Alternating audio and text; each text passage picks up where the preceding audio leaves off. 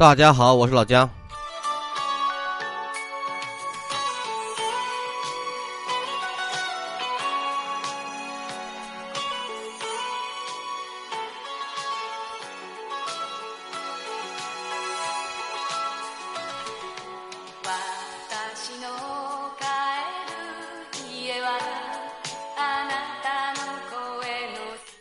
这首歌大家很熟悉吧？我们的中文翻译过来就是《漫步人生路》，是中岛美雪作词作曲演唱的。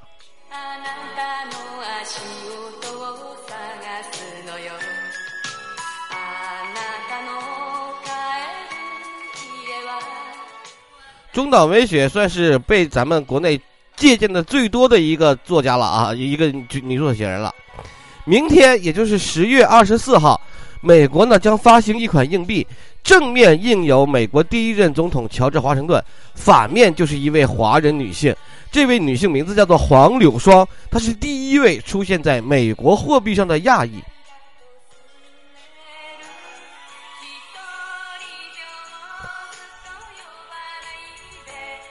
黄柳霜身上还有很多个第一哈。她是第一个走向世界的东方美人，是第一个让世界舞台感知到中国风的人，也是第一个在好莱坞星光大道留名的这种华人女星。她那种刘海那个造型哈，直到现在还被人效仿。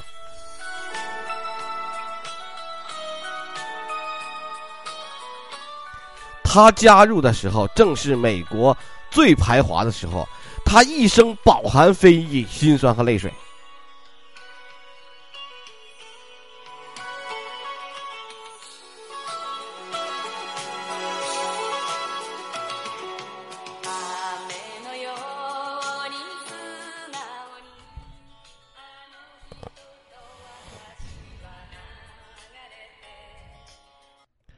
之所以黄柳霜黄柳霜哈，他的争议这么大，是因为他出道以来都是按照艳星的风格去走的，所以说呢，他有一些贬损华人的形象。他老家是广东台山，一九零五年出生在美国的，人家是个美国人，因为出生在美国嘛。然后他爹呢在唐人街开个洗衣铺，他从小就喜欢电影。十四岁一个偶然的机会，在电影《红灯照》里充当无足轻重的一个配角，随后几年呢就在电影里跑龙套。频繁的出演配角呢，就没有让他大红大紫，但起码在好莱坞混了个脸熟吧。电影中一有华人角色呢，就有些人就会想到他。但是他出演的的的确确，哎，就是。怎么不好说了哈？一九二四年，良机降临，他被邀请在《巴格达窃贼》里头淡然扮演了一个重要的角色，但是也是艳星。凭着这个，他一脱成名，他确实脱了嘛，一脱成名，就那个那个时代的电影圈哈，能脱的就真能成名，这个没有办法否认哈。他以后就片约不断了，屡屡就出演要角了，而且性感的风格。就是延续下来。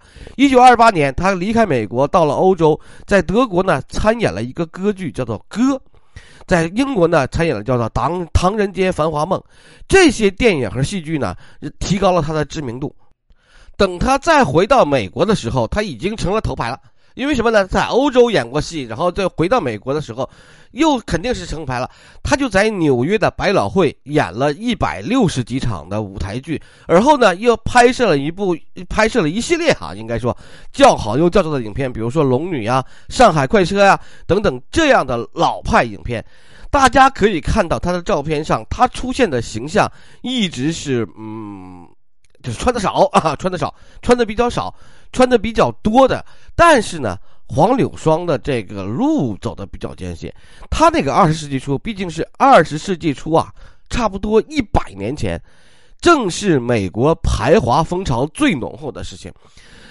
最浓厚的时期他呢，他在好莱坞是处处受到歧视。比如说哈，电影里头。表现的华人总是野蛮无理，他扮演的角色总是坏女人，或者是一个勾引他人的那种娇俏的那哎，反正反正没有好角色吧。以至于黄柳霜呢，在自己的那个那个跟记者的采访的时候，说我总是扮演可怜巴巴死去的角色。听到这里，大家有没有想想过另外一个人，就是任达华？啊，不是任达华，吴孟达呀，吴孟达，就是说，我这又又又懵了，就是吴孟达，吴孟达不也是扮演这种可怜巴巴的小角色，做一个配角吗？他其实就是当年的那个角色。当然了，他做一个坏女人专业户哈，这个本来应该是一个演员做的事情，但中国的当时的媒体呢，对他就是呃。这个就不太好啊！在很长一段时间里，黄柳霜在中国的形象就是卖国贼。当时的大公报，一九三一年哈，黄柳霜的评价就是这样的：修为华人并且装辱华人的黄柳霜，因为惯演作践华人的片子出了名。可见虽能流芳千古，但是也要遗臭万年。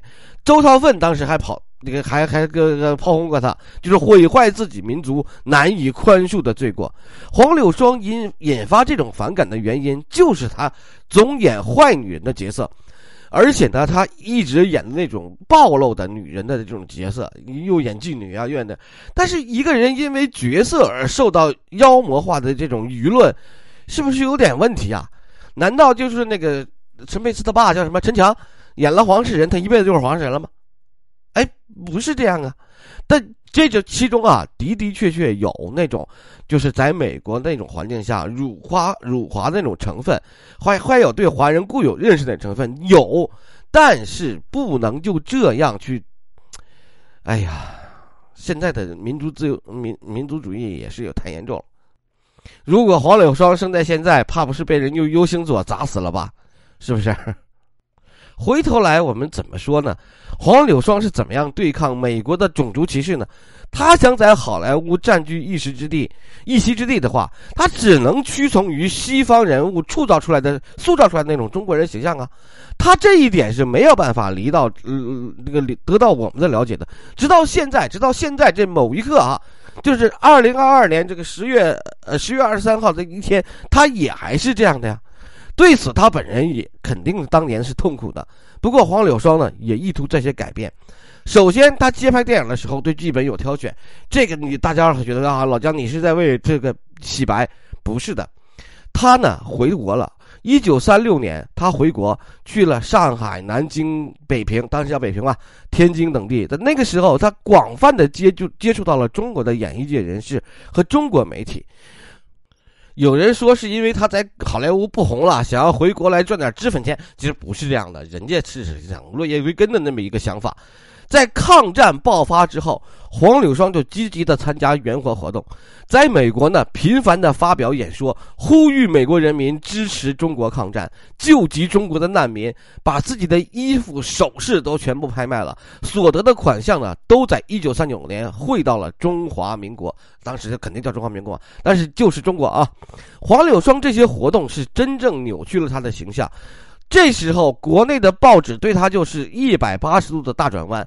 所以说，中国的，哎，所以说中国好多媒体就是有奶便是娘啊，这真的是这样的。对于黄柳香的负面评价，哈，就已经基本绝迹了。代而为之的称哈，称她为什么爱国者、中华女儿。而黄柳霜呢，在一九四二年。拍摄完《轰炸缅甸》和《重庆来的夫人》这几部电影，大家肯定都没有听说过。比如说《重庆来的夫人》，肯定都没有听说过，因为我们的政治环境和我们的这个环境的原因都没有。随着年龄的增长，还有电视这个崛起呢，哈，黄柳霜就淡出了电影圈。但是在事业褪色的同时，在爱情方面，黄柳霜也没有找到一个如意的归宿。当他在好莱坞崭头那个那个出。一登场的时候哈，他爸就打算给他找个婆家，把他把早早的嫁出去，呃，见识一下就就就就得了哈，就就就那种心态，可以看到哈，可以想见那个时候他的家庭也是一种传统古板的家庭。